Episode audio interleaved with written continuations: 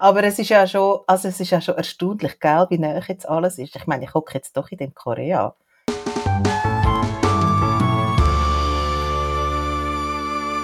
Ja, und weißt du, im Vergleich zu früher, wo du ja, wenn du telefoniert hast, immer eine halbe Minute hast du warten, bis der Ton Lag. angekommen ist, so ist genau. eigentlich null Lag, oder? Also, ja, genau. das ist schon krass, ja. Genau. Eben, von dem her finde ich es ja wirklich noch beeindruckend. Also, los jetzt. Ähm, heute reden wir über, über so ein bisschen Grundlagen und insbesondere auch über psychologische Begriffe. Ähm, und anfangen möchte ich mit einer ganz einfachen Frage. Also die Frage ist einfach, ob die Antwort auch einfach ist, das finden wir jetzt gerade raus. Ähm, Stefan, was genau ist denn eigentlich die Psyche und inwiefern kann man die ergründen, erforschen, erklären, allenfalls verändern, Einfluss nehmen? Erzähl mal da so ein bisschen, damit ähm, der Laie wie ich eine Vorstellung hat. Ja, also das ist eine einfache Frage, aber eine schwierige Antwort. Ich habe ich hab ein bisschen die Vermutung gehabt, aber ich gebe dir jetzt ein paar Minuten Zeit. Zum drüber nachdenken, meinst du? Ähm, ja, ist, ist jetzt noch blöd, wenn man als Psychologe nicht gerade einfach kann liefern was Psychen eigentlich ist. Aber das zeigt vielleicht gerade so ein bisschen das Dilemma auf, oder? Also, dass, dass, ähm, dass man das vielleicht gar nicht so trennscharf kann, ähm, kann definieren, sondern dass das so ein Begriff ist, wo für ganz verschiedene Sachen eigentlich so ein bisschen umfasst, oder? Also eigentlich sagt man, das ist im Gegensatz halt zu, zu der Physis, also zum, zum Körper, ähm, der ganze Rest, was so die geistigen Prozesse beinhaltet. Aber oder dort, äh, ganz viel gehört dort dazu. Und darum, also kann man etwas, äh, die Frage ist ja noch kann man das ergründen, oder? Ähm, ja, ähm, aber ob man da damit wirklich Psyche ergründet, ist ja dann wiederum eine andere Frage, oder? Im Sinn von, ähm, natürlich kann man ähm, zum Beispiel in einem therapeutischen Prozess ähm, über das Innenleben von einem Menschen schwätzen und versuchen mit ihm das Innenleben zu ergründen, wie viel das dort Psychen ist, wie viel das dort Gedanken sind, Wahrnehmung ist. Also all die Phänomene, die müsste man ja wie auseinanderhalten, oder? Ähm, und darum gibt es, glaube ich, auch nicht wirklich so eine eindeutige Antwort. Also wenn es einem jetzt wirklich schlecht geht, man kann das ja meistens schon so ein bisschen auseinanderhalten, aber wenn es einem schlecht geht und man kann jetzt mal alle physischen Gebrechen ähm, ausschliessen, dann geht man mal zum Hausarzt oder, oder allenfalls zum Kinderarzt und der tut einem überweisen. Ähm, welche Traumata werden dann von wem zum Beispiel behandelt? Also gibt es irgendwelche Krankheitsbilder, wo man kann sagen, ähm, mit dem geht man, mit dem schickt jetzt mich der Hausarzt zu einem Psychiater oder zu einem Psychologen oder zu einem Psychoanalytiker oder zu, zu einem Psychotherapeut. Auch da gibt es ja ganz viele verschiedene Disziplinen. Genau, aber dort fängt die Schwierigkeit jetzt eigentlich schon an, oder? Weil du kannst eigentlich eine physische äh, Geschichte eben nie ausschliessen im Sinn von äh, man weiß heute auch aus der Forschung, dass das vegetative Nervensystem ähm, sehr eng gekoppelt ist mit, äh, mit psychischen Prozessen. Also, dass insbesondere im, im Bauchraum und aber eben auch im Hirn äh, die ganzen Nerven eben eine Verbindung darstellen zwischen dem psychischen Prozess oder, äh, zwischen der Hirnprozess und ähm, und der Physis und darum ist ja dann immer wie die Frage, oder? Wir kennen das alle, man hat Bauchweh, weil man aufgeregt ist oder so. Und was ist jetzt zuerst, oder? Also kommt jetzt zuerst das Bauchweh, ähm, oder ich habe Bauchweh und merke, ui, da ist etwas, und dann geht's mir wahrscheinlich nicht gut. Also, die Kausalität, das ist nie so, finde ich nie so wirklich ganz klar. Und darum kann man es wie äh, physische Sachen eben nicht komplett ausschliessen. Oder? Also die, es gibt, die sind nie getrennt voneinander. Es ist immer eine Dualität zwischen Körper und Psyche und das kann man eigentlich nicht auseinandernehmen. Aber klar, der Hausarzt sagt dann, ähm, ich weiß nicht, lost mit dem Stethoskop alles ab und klopft drauf Knie und sagt, okay, da ist nichts. Dann äh, ist es vielleicht etwas Psychisches. Okay. Dann schickt er weiter und eben jetzt, äh, du hast schon vier Begriffe genannt und das sind halt Begriffe, die sich dann zum Teil überlappen, oder? Also grundsätzlich gibt's sag mal, in dem Feld wie zwei Hauptfelder. Das ist Psychiatrie und das ist Psychologie. Und die beiden haben eine unterschiedliche Ausbildung, aber Tätigkeiten, die überlappen sich dann zum Teil, oder? Also der Psychiater, der hat ein Medizinstudium gemacht und sich nachher auf Psychiatrie spezialisiert während seiner Assistenzarztzeit und ein Psychologe, der studiert Psychologie und beschäftigt sich äh, von Anfang an eigentlich mit der Psyche.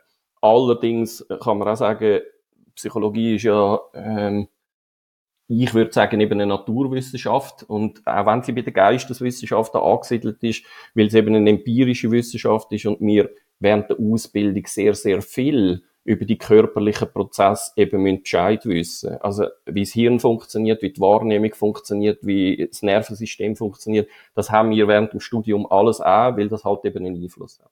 Also, das heißt, man hat wie die beiden die beiden Disziplinen eigentlich, Psychiatrie und Psychologie. Was der Psychiater unterscheidet für die Psychologie, ähm, ist halt die ganze medikamentöse Geschichte. Dass sie Medikamente können, ähm, verordnen und verabreichen und das können Psychologinnen und Psychologen nicht. Allerdings haben wir auch dort äh, ein, ein ziemlich grosses Wissen, insbesondere die Leute, die im therapeutischen Bereich sind, es geht gar nicht anders. Also man muss sich das Wissen aneignen. Aber okay. die Ausbildungs sorry, die Ausbildungswege unterscheiden sich, man kommt von einer anderen Seite, aber es gibt dann eine grosse Überlappung schlussendlich ähm, in den Behandlungen. Und arbeiten ihr in der Praxis auch zusammen? Ja, das kommt jetzt ein bisschen darauf an, wo, oder? Aber in einer psychiatrischen Klinik zum Beispiel, die, die, das ist meistens ärztlich geführt und dort arbeiten aber auch ähm, ähm, Psychologinnen und Psychologen. Es hat dann sehr oft auch Oberpsychologen, analog, ähm, analog zu den Oberärzten wo die Verantwortung haben dann über die Psychologie. Ja, dort gibt's das. Aber nieder niedergelassen, also das heißt in eigener Praxis ist es bis vor kurzem so gewesen, dass psychologische Psychotherapeuten eigentlich nur haben dürfen, wenn sie haben wollen, über Krankenkassen abrechnen, so muss ich sagen, über Grundversicherung, dann haben sie eigentlich unter der Supervision von einem Psychiater müssen arbeiten. Und das hat sich jetzt geändert mit dem Anordnungsmodell, wo seit kurzem gilt, ähm, dass das nicht mehr muss sein. Also, dass ähm, Psychologinnen und Psychologen, die die eidgenössischen Standards erfüllen, ähm, können auch jetzt selber ohne ärztliche Supervision über die Grundversicherung von der Krankenkassen abrechnen. Ah, und früher hat man einfach eine Zusatzversicherung haben, dass die Krankenkasse die Kosten übernommen hat. Das ist die eine Variante mhm. gewesen, genau. Und dann hat sie aber nur einen Teil von der Kosten übernommen. Mhm. Oder mhm. eben man ist zu jemandem gegangen, der delegiert geschafft hat, so hat das geheißen ja. früher. Also das heißt, der Psychiater hat dann quasi die Psychotherapie delegiert an die Psychologin ja. oder an den Psychologen und der hat dann die im Auftrag vom Arzt quasi ausgeführt. Ähm, genau. Und ist immer unter ärztlicher Supervision gewesen. Ja. Jetzt, du bist ja Kinder- und Jugendpsychologe. Gibt es da eine typische psychische Erkrankung von Kind und Jugendlichen, wo du sagst, ja, das ist jetzt wirklich ähm, in dem Bereich sehr typisch, das, das wächst sich dann entweder aus oder als, als Erwachsener stellt man das nicht quasi neu fest? Ähm, oder gibt es sogar vielleicht eine typische Erkrankung für die heutige Zeit und Umstände, wo du sagst, ja, das kommt jetzt gehäuft vor und es liegt an gewissen Umständen, wo wir jetzt feststellen können? Ja, also, was zunimmt in den letzten Jahren oder schon länger sind so die, die Aufmerksamkeitsdefizitsgeschichten auf der einen Seite. Und was auch zunimmt in den letzten Jahren sind die, also die Störungen aus dem äh, autistischen Formenkreis, also, ja, wo, wo man auch eigentlich eine sprunghafte Zunahme kann beobachten. Und es ist aber für mich auch nicht ganz klar, ähm, hängt das damit zusammen, dass man vermehrt diagnostiziert oder genauer diagnostiziert als früher und auch mehr weiß oder ob es wirklich eine Zunahme gibt. Oder, also, weil schlussendlich kann man ja wie sagen, das haben wir ja auch im letzten Podcast schon diskutiert, ähm, der Einfluss von unserer Gesellschaft, der Art, wie wir leben, oder eben der Medialisierung auf die Entwicklung vom Hirn, aber auch auf die Sozialisierung von Menschen, hat natürlich einen Einfluss und darum ist auch klar, dass neue Phänomene werden entstehen und gewisse Phänomene vielleicht auch wieder werden verschwinden, ähm, weil sich halt Gesellschaft verändert. Oder? Aber also ich, mir kommen nur die beiden in den Sinn. Natürlich, das Störungen und so, die haben auch leicht zugenommen ähm, über die Jahre hinweg. Suizidales Verhalten oder suizidale Äußerungen, glaube auch. Aber eben, das ist noch schwierig. Wir haben auch eine Pandemie hinter uns, ähm, wo sicher Spuren hinterlassen hat in der, in der Psyche der Kinder und der Jugendlichen.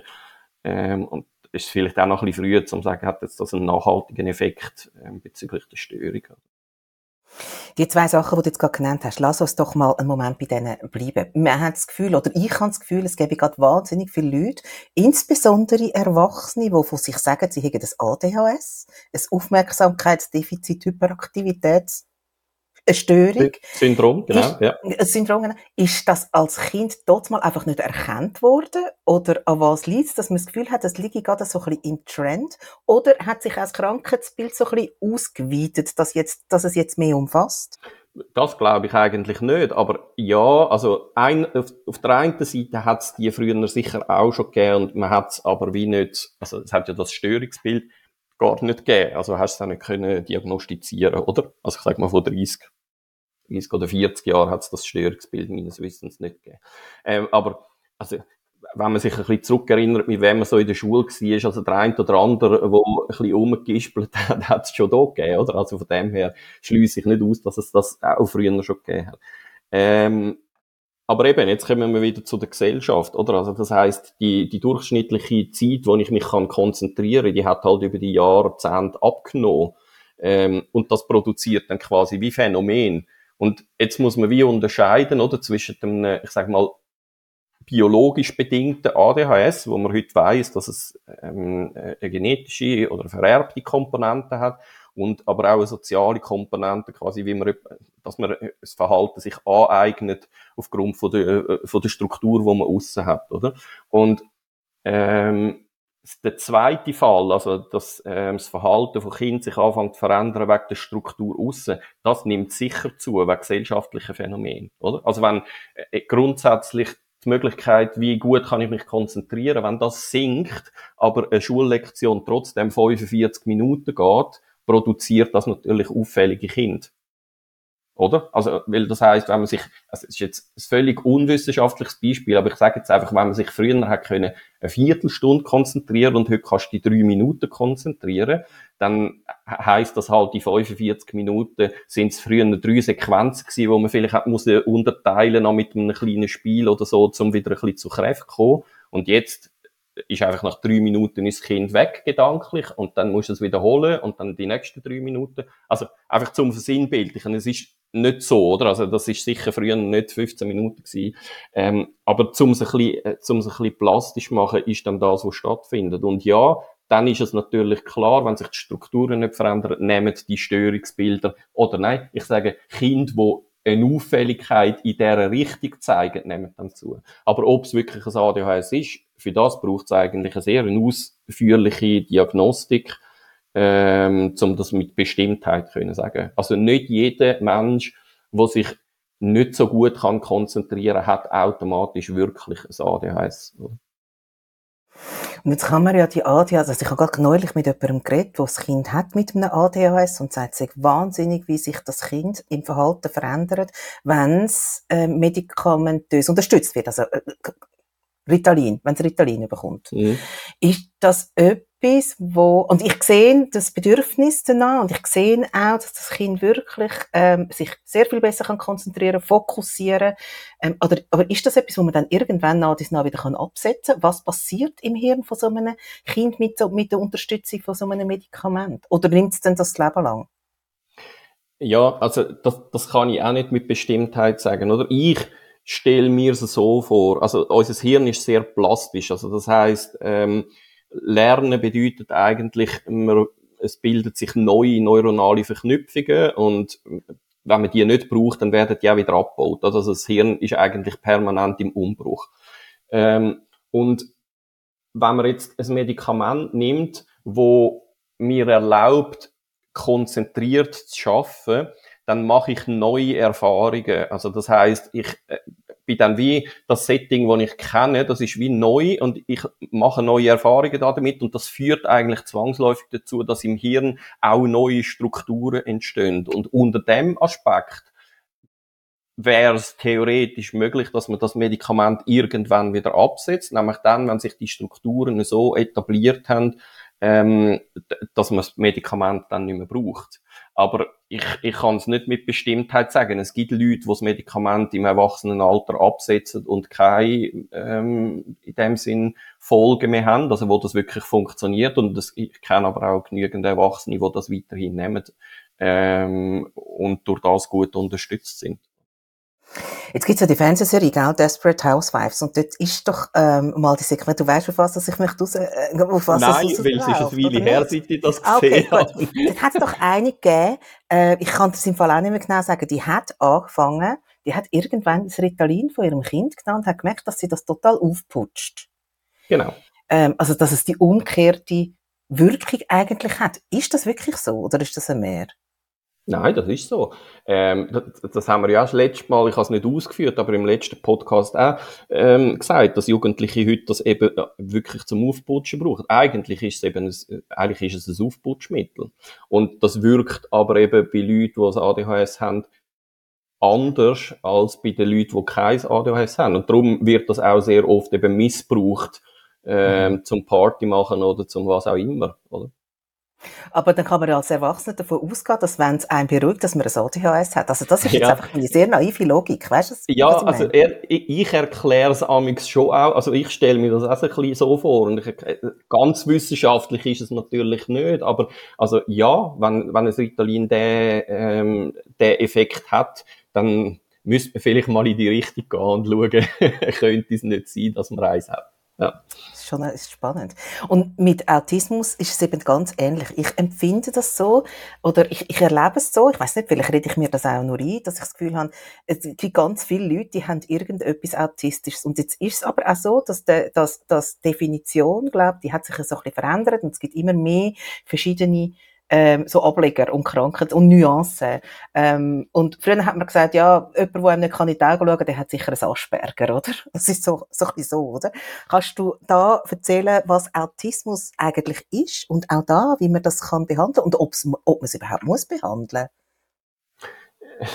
Ja, also da sind wir natürlich auch wieder bei unserer Gesellschaft, oder? Also was sich geändert hat, auch in, in der Sichtweise auf die Störung, ist, dass man heute so von einem Kontinuum oder von einer ähm, ja, also vom Kontinuum redet, oder? Also es ist nicht mehr, entweder man hat es oder man hat es nicht, sondern es gibt graduelle Unterschiede, ähm, wie fest das Autismus kann, äh, kann vorhanden sein.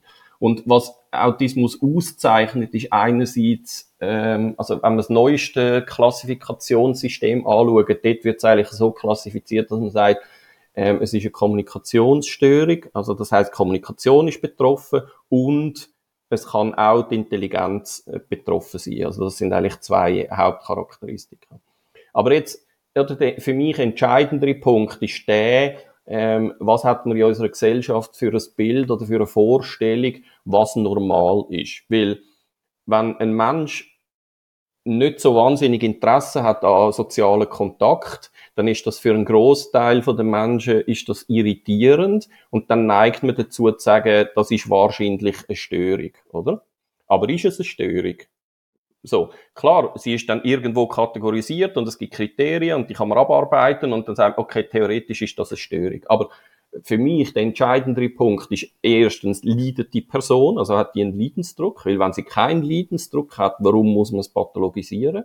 Oder? Also, ähm, und auf der anderen Seite eben ist so ein bisschen die Frage, was, was ist eigentlich so der gesellschaftliche Konsens, was als, was als normal gilt? Und das, finde ich, ist natürlich dann eine schwierige Diskussion. Also, warum, und nochmal, jemand, der einem nicht in die Augen schauen kann, das kann hundert verschiedene Gründe haben. Das ist noch lange kein Autismus, oder? Also, das, vielleicht ist man schüch, vielleicht, ähm, ähm, ich zum Beispiel schaue sehr oft Leute nicht in die Augen, wenn ich mich konzentriere. Also in einem Gespräch, wo ich viel muss denken, ähm, kann das sein, dass ich sehr oft ins Leere schaue, damit mein Geist irgendwie nicht abgelenkt wird durch visuellen Input oder so. Also, eben, und dann könnte man theoretisch auch schon sagen, uiuiui, der schaut mir nie in die Augen, also mit dem stimmt sicher nicht. Vielleicht stimmt ja auch etwas nicht. ja.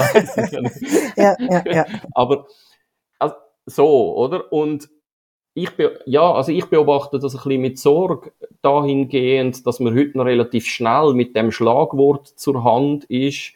Und es ist ein bisschen die Frage, wem dient das, oder? Also, dient das wirklich am Kind, wo man das Schlagwort dann anhängt, oder es nicht viel mehr denen rundum, äh, damit sie beruhigt können, eben, weiß auch nicht, nicht doch noch ein bisschen weiter fördern, sondern sagen, ja, ist halt ein Autist.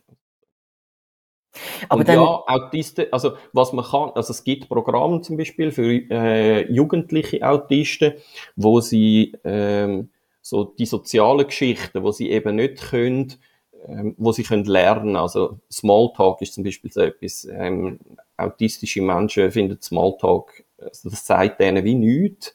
Ähm, und weil das aber in unserer Gesellschaft ein wichtiger Part ist zum sozial partizipieren, muss man das wie lernen. Was ist eigentlich Smalltalk?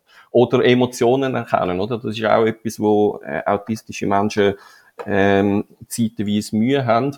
Und dann lehren sie das halt ganz klar technisch, ein Gesicht anzuschauen und dann versuchen herauszufinden anhand von der Mimik, was empfindet die Person jetzt. Also Genau. Also das, und das hat ja alles nur zum Ziel, dass sie sich in unserer Welt ein bisschen besser zurechtfindet. Ähm, aber dort nochmal, also wenn ein autistischer Mensch so für sich ist, sozialisiert ist, einen Beruf hat, wo das alles nicht nötig ist, dann, dann muss man es auch nicht machen, finde ich. Also, weil es, es gibt keinen Gesellschaft, keinen Zwang, finde ich, am gesellschaftlichen Leben teilzunehmen, sondern das ist einfach die Art und Weise, wie das die meisten Menschen machen, aber das heißt nicht automatisch, dass das einfach die Normalität ist. Aber da stellen sich mir jetzt gerade zwei Fragen aus deiner Antwort. Das eine ist, ist das in dem Fall auch so ein bisschen im Ermessen vom, vom, vom, vom Fach, von der Fachperson, ob man dann quasi ein Autist ist oder eine autistische Störung hat oder nicht? Und das zweite ist, ähm, man kann eigentlich nur lernen, mit dem umzugehen und man kann das nicht in dem Sinn heilen, so wie wir uns heilen vorstellen. Heilen ist in der Psychologie sowieso, ein, finde ich, ein schwieriger Begriff, weil was bedeutet dann heilen? Heilen würde ja bedeuten, es ist nachher komplett weg. Und das, nein, natürlich nicht. Aber du kannst, so gesehen würde ich sagen, kannst eigentlich die wenigsten, die wenigsten Sachen in der Psychologie wirklich heilen, sondern äh, man lernt einen Umgang damit oder man, äh, die Symptomatik verringert sich. Aber dass etwas einfach plötzlich weg ist, das, ich finde das noch eine schwierige, äh, eine schwierige Vorstellung. Das ist wie nicht das Gleiche, wie wenn du, ich weiß nicht, einen Finger verstauchst und das heilt komplett aus, oder? Also, und dann hast, wobei, ich weiß es ja nicht, ich bin ja nicht Arzt, aber unter Umständen bleibt ja dort etwas zurück. Ich weiss mhm, es nicht, klar, ist ja, Fachgebiet, oder? Ja. Ähm, und darum, also heilen ist, ist eh schwierig, aber behandeln, ja, kann man natürlich und wenn man will, kann man vieles. Und zu der Diagnose, also dort gibt's zwei ähm, grosse Diagnosemanual auf der Welt. Das eine ist das DSM äh, 5, in der fünften Ausgabe mittlerweile. Also das wird von der amerikanischen äh, Gesellschaft für Psychologie, ist es, glaube ich, wird das rausgegeben. Und äh, die ICD 11 von der WHO. Das sind so Diagnosemanual und dort stehen Kriterien drin, ähm, wo eigentlich müssen erfüllt sein, damit man die Störung, ähm, also ähm, damit man das vergibt, damit man es kann die, die Diagnose geben. Und nein, so gesehen ist man nicht frei ähm, in der Diagnose, sondern eigentlich gibt es klare äh, Richtlinien, wie man diagnostiziert. Aber okay. mhm. auch dort wieder, oder? Ähm, es ist dann schlussendlich gleich wieder ein Mensch, wo das diagnostiziert und demzufolge ist das nie von Diagnostiker zu Diagnostiker 100% gleich. Also macht es wahrscheinlich schon einen Unterschied, ob man zum einen oder zum anderen geht. Ich hoffe, es macht einen kleinen Unterschied. Also das wäre wie meine Hoffnung, weil für das haben wir die ja, Diagnosemanual, aber schwierig. Ich habe mal eine ganz andere Frage, das würde mich jetzt wirklich einfach interessieren. Äh, passt vielleicht jetzt nicht ganz, aber äh, eben aus rein persönlichem Interesse. Es gibt ja so den Spruch, wo man sagt, ich kann das nur mit Baby nachspielen. Und du bist ja Kinder- und Jugendpsychologe. Ist das wirklich eine gängige Vorgehensweise, um etwas herauszufinden? Ja, ich kenne den Spruch nicht. Ich kann das nur mit? Baby nachspielen. Nein. Okay. Woher kommt Kennst du ihn jetzt? Nein, ja, also ich, kann, ich, ich, kann nur mit Puppen nachspielen, doch. Also der wird noch häufig, der wird noch okay. häufig gebracht. Ähm, also, also ich mir vorstellen. Ich sage das gelegentlich, oder? Ah, okay. Wenn, ich, wenn ich etwas irgendwie sehr verstörend finde, das ist natürlich so, ja, so ein bisschen das. Aber das geht natürlich, eigentlich ist es eine ganz tragische Geschichte. Ich nehme an, es geht ganz häufig um, um sexuelle Übergriffe und, und Missbrüche, oder? Wo, wo, mm. aber eben, also jetzt, nicht das ist nur, die Frage, die Hoffnung, oder? Nein, ich glaube nicht nur, aber das ist, ich, ich weiß jetzt, was du meinst, ähm, oder glaube, ich weiß, was du meinst. Ähm, das, ja, das ist natürlich äh, Kinderpsychotherapie und da muss ich aber auch gerade sagen, ich bin nicht Psychotherapeut, also das, eben, das ist ja dann nochmal eine zusätzliche Ausbildung, die man muss machen und die habe ich nicht.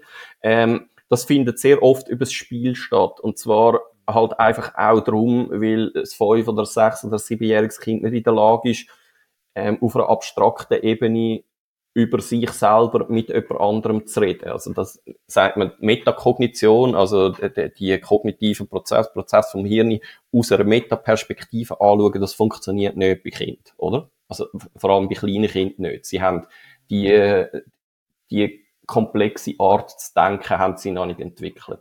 Also macht man es über ein Symbol und das ist das Spiel. Und warum das das hilft, ist, weil ähm, die Puppe als Mediator fungieren, oder? Also das heißt, es betrifft dann nicht mich, sondern es betrifft die Puppe. Also man abstrahiert das wie, man externalisiert es auch. Ähm, und das ist mitunter einfacher, auch für erwachsene Leute, abgesehen davon, ähm, das so zu berichten, als wenn es um mich geht, weil dann ist es relativ schnell, eben gerade bei den Sachen, die du vorher gesagt hast, wenn es um Missbrauch geht oder, oder physische Gewalt oder so, dann ist das immer wieder auch ein Stückchen ähm, traumatisierend, wenn ich unter Umständen, wenn ich über das berichte und wenn ich einfach zwei Puppen das spielen lasse, dann kann ich es wie von mir wegnehmen, dann hat es mit mir ja. nicht so viel zu tun.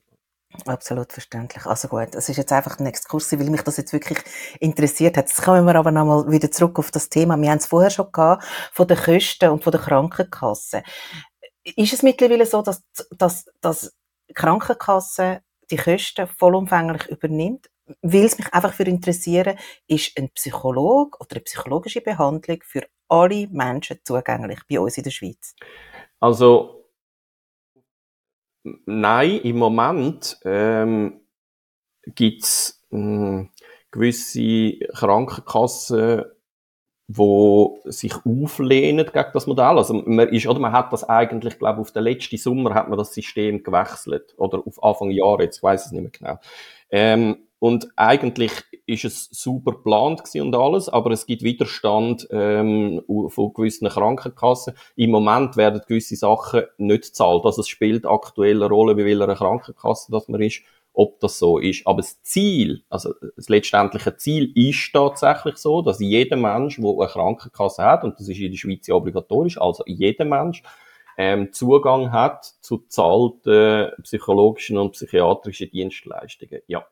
Aber ähm, die Versorgungsdichte, die wir haben, ähm, die ist viel zu tief. Also das heißt, ähm, wir haben in der Jugendpsychiatrie ähm, zum Teil Wartefristen von mehreren Monaten bis man ähm, eine Therapie kann anfangen Und das ist natürlich klar, eben wenn jemand akut suizidal ist, gibt es schon Notfalltermine, um dieser Suizidalität zu begegnen, aber ähm, jemand, der eine Angststörung hat oder, oder eine Depression, in Jugendlichen oder eine Essstörung, ähm, nochmal vier, fünf Monate warten, bis ich mit dem, das, das ist dann sehr äh, anstrengend und hart für einen Menschen, der sich in einer psychischen Notsituation betrifft. Und dort, äh, ja, dort, also, da sind wir an einem ganz schlechten Ort aktuell in der Schweiz. Aber das zieht sich ja über, also das, das, das kann man ja beobachten in der ganzen, im, im ganzen medizinischen Bereich, der Fachpersonalmangel. Wie kann man dem äh, begegnen? Also was kann man da machen? Das ist ja nicht wie bei der Lehre, wo man kann sagen, ja, man macht eine abgekürzte Ausbildung, oder? Ja, gescheiter nicht. Was macht Ehrlich gesagt, auch bei den Lehrern äh, nicht, oder? Also Nein, natürlich, klar. Man würde nicht absolut. Nein, absolut, ist, ist, ist klar. Ähm, Gibt es ja, also einen, ein, einen Ansatz? Ja, also ein Ansatz ist eben genau das Anordnungsmodell, das man jetzt eingeführt hat. Äh, das hat sehr viele Psychologinnen und Psychologen, die top ausgebildet sind, aber bis jetzt nur in der Zusatzversicherung. Und eben in der Zusatzversicherung ist, glaube von, da hat die Krankenkasse vielleicht 50 Franken pro Sitzung oder 60 Franken pro Sitzung gezahlt. Und eine Sitzung kostet aber um die 180 oder so. Also, ähm, hat sehr viel ähm, mehr Therapeutinnen und Therapeuten ermöglicht, jetzt in der Grundversicherung theoretisch abzurechnen. Also das heißt, eigentlich hätte es mit dem Anordnungsmodell eine Verbesserung sollen geben. Ähm, aber eben einerseits, weil da die Diskussionen am Laufen sind und auf der anderen Seite, weil es halt immer noch zu wenig gibt, ähm, hat das nicht den gewünschten Effekt, zumindest nicht kurzfristig gehabt. Ja, man muss mehr ausbilden. Ja, also äh, Psychologie studieren und für sich genug, aber ähm, oder Psychologie ist so segmentiert. Also das, es gibt so viele verschiedene Arten von Psychologie und dort ist natürlich Therapie, das ist ein, schon ein großer Teil, aber also, viele, die mit mir studiert haben, die sind in der Marktforschung, ähm, die sind vielleicht im Marketing, ähm, da gibt es Sozialpsychologie, wo sich eher mit eben den sozialen Phänomenen befasst. Also äh, das ist so, Psychologie ist so ein breites und ein vielfältiges Fach, ähm, dass nur wenig sage ich jetzt mal, äh, wo schlussendlich Psychologie studiert haben, auch Psychotherapeut werden. Oder? Aber das sind ja die, wo man gemeinhin so mit Psychologie assoziiert in unserer Gesellschaft. Oder wenn man von Psychologinnen und Psychologen redet, dann meint man äh, im Generellen eigentlich die, die Therapie betreiben. Ähm, ich weiß Zahlen nicht, aber ich würde sagen, über alle hinweg ist das wahrscheinlich nicht die größte Gruppe an Psychologen, was es gibt. Also beim Personal, zum Beispiel in den Spitälern, ähm, da habe ich auch schon einen Podcast gehabt mit jemandem und da hat sie gesagt, ja, sie rekrutieren halt auch im, im näheren Ausland oder grundsätzlich einfach im Ausland. Das, ich kann mir vorstellen, dass das in der Psychologie nicht wirklich funktioniert oder nur zum Teil funktioniert, weil ja da die Sprache sehr wichtig ist und alles muss über die Sprache transportiert werden. Und wenn man sich nicht genau präzise kann ausdrücken kann, dann passieren ja, so stelle ich es mir jetzt einfach vor, auch sehr viele Fehler. Hat man da irgendwelche Zahlen? Funktioniert das? Das, das ist tatsächlich so, oder? Also natürlich rekrutieren wir im, im näheren Ausland ähm, in der Schweiz. Also natürlich haben wir deutsche Psychologinnen und Psychiater äh, oder österreichische und im Welschen wahrscheinlich aus Frankreich. Und das funktioniert auch, weil die Ausbildung in Deutschland eigentlich ähnlich streng oder, oder gleich gut ist, ähm, dass das auch tatsächlich funktioniert. Aber, ähm, ja, aber das Problem hat nachher einfach jemand anderes, oder? Also in Deutschland, ich habe gerade kürzlich einen Artikel gelesen, hat man dann, muss man ja dann auch irgendwo im nahen Ausland wieder go, ähm, Leute rekrutieren. Und ja, das führt halt dann dazu, dass Leute aus Polen oder so, wo vielleicht ja. schon ein bisschen Deutsch können. Aber ja, du hast recht, dann passieren Fehler. Ähm, und in der Psychologie, also oder in der Psychotherapie, wo die Sprache so wichtig ist, es, es, es geht eigentlich nicht. Aber Mhm. Worst-Case-Szenario ist tatsächlich, dass man äh, irgendwann muss äh, so verfahren, ja. Äh, eingangs hast du gesagt, in der Psychiatrie, also der Psychiater, der darf Medikamente verschreiben. Und du hast aber auch gesagt, ähm, die, die, die ähm, Disziplinen überschneiden sich. Auch ihr Psychologen haben eine Ahnung, wie Medikamente funktionieren. Wie funktionieren Medikamente? ähm, wo sollten helfen, der Psychologie oder der Psychiatrie? Wo docken die an? Wie kann man sich das vorstellen? Ja, das ist relativ schwierig zum einfach zu erklären, oder? Aber also ich nehme das Beispiel von der von der Antidepressiva, wo selektive Serotonin-Wiederaufnahmehämmer sind. Also das heißt, in unserem Hirn, äh, unser Hirn funktioniert ja einerseits chemisch und andererseits elektrisch. Also Nerv Nervenimpuls werden ja elektrisch weitergeleitet und im Hirn ähm, werden es dann aber in, in chemische Prozesse, oder? Also die synaptische Übertragung, sagt man, also am Ende äh, von einem Nerv hat äh, Synapsen und dort äh, gibt es den synaptischen Spalt und damit das nachher äh, weiter kann gehen, werden sogenannte Botenstoffe ausgeschüttet in synaptischen Spalt, wo nachher andocken am nächsten äh, am nächsten Nerv in dem Sinn. Und dort greift man halt ein. Also das heißt, der chemische Prozess, wo quasi die chemischen Moleküle übergehen und äh, andocken, den kann man zum Beispiel unterbrechen, indem dass man ähm, sagt, das kann dort nicht andocken, also dass man das Andocken verhindert, oder dass man die Stoffe, die dann in dem synaptischen Spalt sind, äh, wo wieder aufgenommen werden in den Kreislauf, dass man das hemmt, also dass die nicht wieder aufgenommen werden. Und dann ist es ein, ein selektiver Wiederaufnahmehemmer. Aber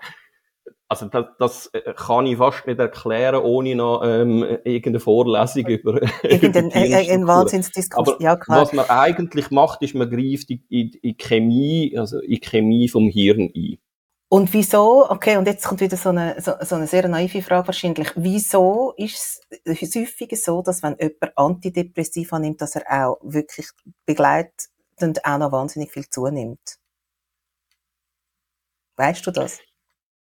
Ja, also eine häufige Nebenwirkung von ähm, äh, Antidepressiva ist nicht Gewichtszunahme, sondern Appetitsteigerung. Ähm, und die nehmen dann zu, weil sie mehr essen. Ähm, also okay, das Medikament ja. bewirkt nicht, dass sie zunehmen, sondern es ist einfach appetitsteigend. Ja, das ist jetzt halt die Schwierigkeit, oder? Ähm, also vielfach hat man in der Vergangenheit gemerkt, Medikamente wirken, aber ob, warum genau, dass sie wirken, ähm, da weiß man sehr oft halt immer noch zu wenig, oder? Und das heißt, wenn man im Hirn anfängt äh, eingreifen, ähm, das kann man ja auch elektrisch machen. Also es gibt ja auch die, die gerade bei schwer depressiven Leuten ähm, EKT, also die, die Krampftherapie, wo man sediert dann äh, Strom ans Hirn anleitet. Also ob man jetzt mit Strom oder mit Chemie eingreift, ähm, solange man nicht zu 100% weiß, wie die Prozesse ablaufen, bewirkt das halt an anderer Stelle dann auch etwas, oder? Und darum, weil das Hirn derart komplex ist ähm, und man sicher nicht alles weiß über das Hirn, haben halt Medikamente Nebenwirkungen. Aber das haben ja nicht nur ähm, Psychopharmaka, sondern alle Medikamente haben potenziell halt Nebenwirkungen. Also wieso soll das bei Psychopharmaka anders sein? Aber ja, das ist eine häufige Nebenwirkung von, von Antidepressiva, dass es eine Gewichtszunahme, also eben appetitsteigend wirkt. Ja. Wer entscheidet, ob man als Patient zu einem Psychiater geht oder zu einem Psychologen oder eben zu einem Psychoanalytiker? Wo, wo unterscheidet sie sich und in was? Ja, das kommt jetzt vielleicht auf der einen Seite, also einerseits äh, wird das ja von irgendjemandem verordnet. Also das heißt, ähm, irgendein Arzt muss ja sagen, eine Therapie wäre jetzt noch sinnvoll. Das kann ja der Hausarzt sein, oder? Und der sagt dann halt, ähm, ich kenne da einen Psychologen, gehen Sie mal zu dem, oder ich kenne einen Psychiater, gehen Sie mal zu dem. Also so trennscharf ist das eigentlich nicht. Klar ist, dass wenn es eine medikamentöse Behandlung braucht und das wäre jetzt so bei ich sage mal, bei bipolaren Störungen oder bei, bei Schizophrenie zum Beispiel. Also das sind dann sehr eindeutig, finde ich, psychiatrische Geschichten, weil man dort ein konstantes Monitoring auch von den, von den Medikamenten muss machen oder? Aber kann Aber, die Triage ein Hausarzt schon machen, dass er sagt, das ist eine bipolare Störung, bipolar, manisch depressiv, so, oder? Ja, ähm, ja. Eben. Oder muss man einfach zuerst mal den irgendwo zu einem Facharzt schicken und der sagt dann wiederum, bei mir bist völlig falsch, du bist, du bist, du bist schizophren, hast sieben Persönlichkeiten, du gehst jetzt mal da hin. Ja, also genau, das, ein, ein, ein Hausarzt kann das mit großer Wahrscheinlichkeit nicht und dann geht mhm. man entweder zum Psychiater oder zum, mhm. äh, zu einer Psychologin. Eben schlussendlich Diagnosestellung, das ist, äh, das, das können Psychologinnen und Psychologen auch. Es ist eben nachher die Frage von der Weiterbehandlung, wenn man merkt, eben, es ist jetzt ein, ein Störungsbild wie Bipolarität oder, oder, oder Schizophrenie, dann kann es unter Umständen sein, dass eine Psychologin oder ein Psychologe sagt, da ziehen wir äh, lieber einen Psychiater bei. Aber so klar ähm, abgrenzt, würde ich sagen, ist, ist das nicht. Und zum das noch, den Begriff von Psychoanalytiker noch aufnehmen, oder? Also, ähm, Psychoanalyse, das ist eigentlich eine Schule, oder? In der Psychologie gibt's wie in der Malerei verschiedene Schulen. Ähm, zu unterschiedlichen Epochen hat man unterschiedliche Herangehensweisen an Psychologie gehabt. Die einen Schulen sind mehr durch soziale Geschichten, äh, die Soziologie beeinflusst, andere mehr durch Biologie äh, oder, äh, oder, oder Physik. Ähm, und Psychoanalytiker, als Psychoanalytiker bezeichnet man eigentlich einen, einen sag mal, einen Anhänger, einen therapeutischen Anhänger von der, von der tiefen Psychologie. Freud, Freud Jung, mhm. genau. genau. Ja.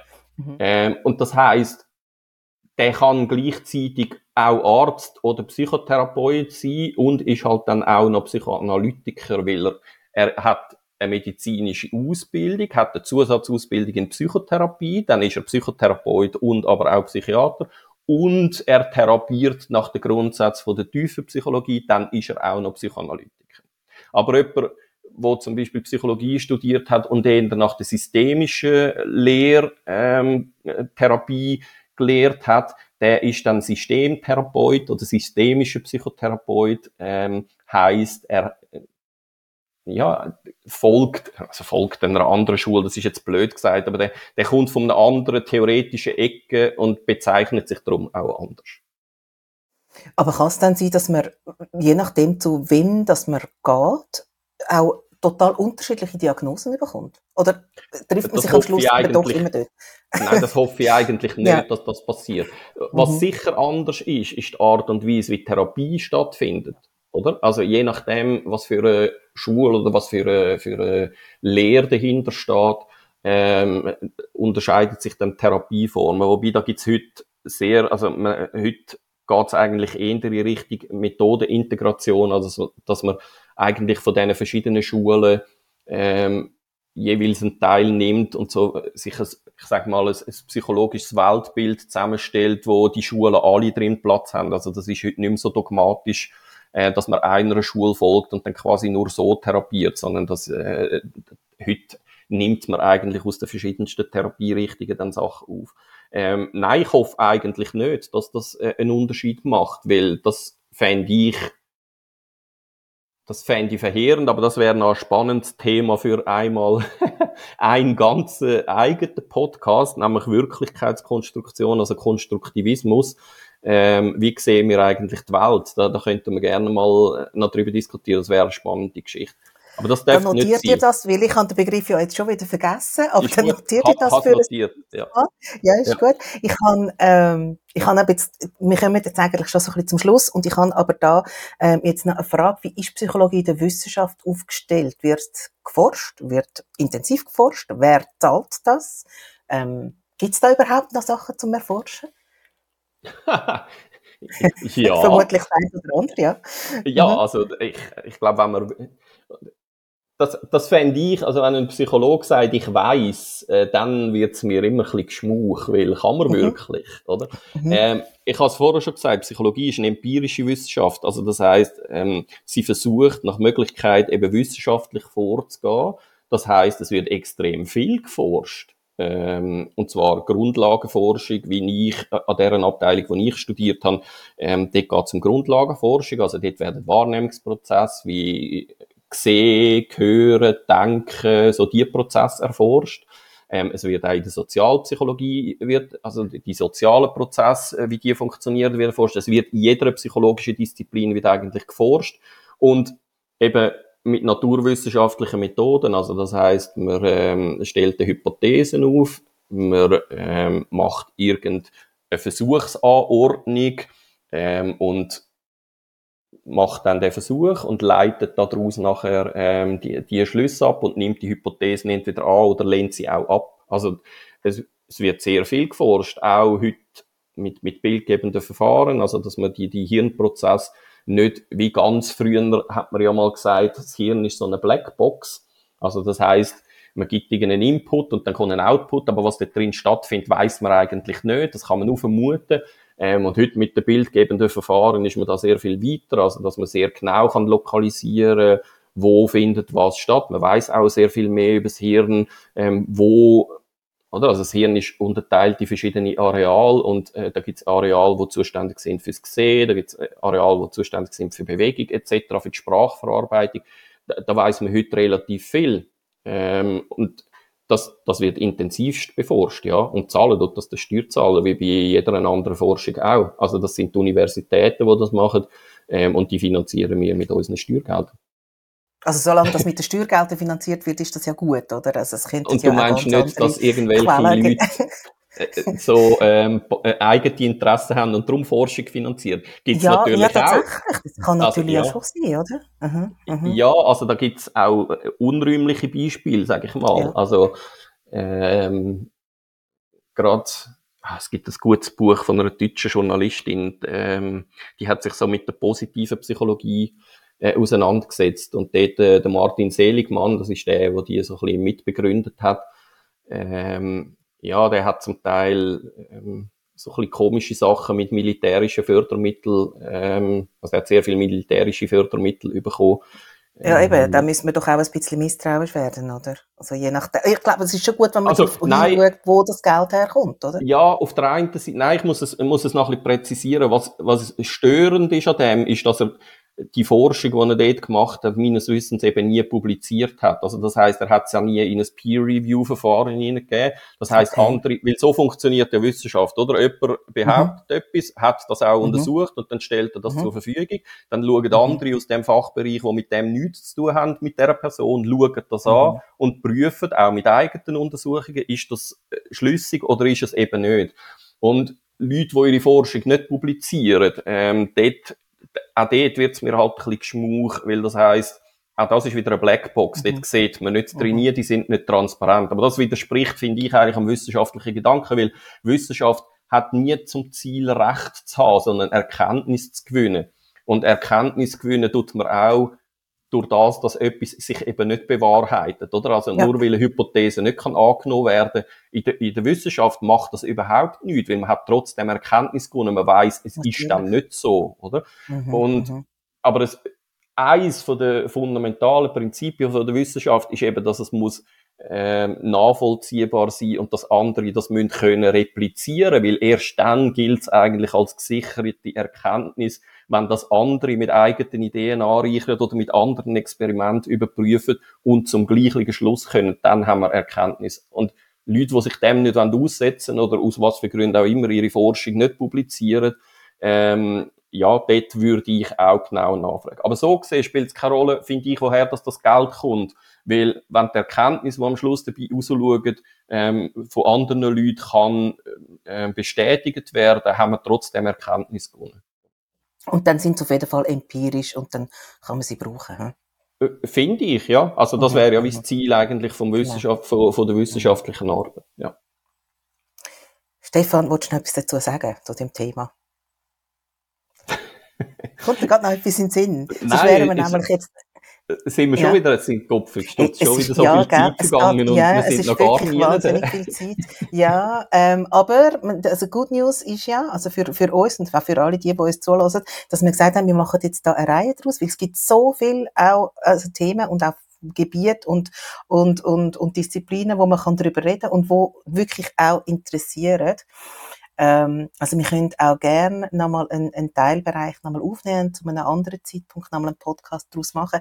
In vier Wochen würde ich aber eigentlich gerne über die autoritative Erziehung reden mit dir, wenn das okay ist für dich. Wir haben es gar nicht abgemacht vorher, aber ich glaube, das ist etwas, wo wo, wo, wo glaub, ganz, wo, wo glaub, durchaus Sinn ergibt, wenn wir da relativ gleich mal drüber reden. Was meinst du da dazu? Absolut. Also das Herzensthema von mir. Also generell, oder? Ähm, mache jetzt nur noch kleine Klammern auf, aber das haben wir schon das letzte Mal besprochen. Ähm, unter was für einem Druck einerseits die Eltern heute stehen und auch wie gut dass sie es machen und es dann manchmal eben fast nicht so gut machen, weil sie es so gut machen ähm, Und da hilft also die autoritative Erziehung ist das Konzept, wo extrem hilfreich ist ähm, und darum und aber wenig Leute wirklich auch so unter dem Namen kennen und darum ist es super, wenn wir über das mal reden. Ja. Ich glaube, das machen wir mal auf und schauen da mal rein und ähm, machen das auch verfügbar für alle, die es interessiert und Eltern und Großeltern und Lehrpersonen und ähm, alle, die es irgendwie betrifft. Ich danke dir vielmals. Ich danke dir. Dann bis, bis zum bald. nächsten Mal. bis dann.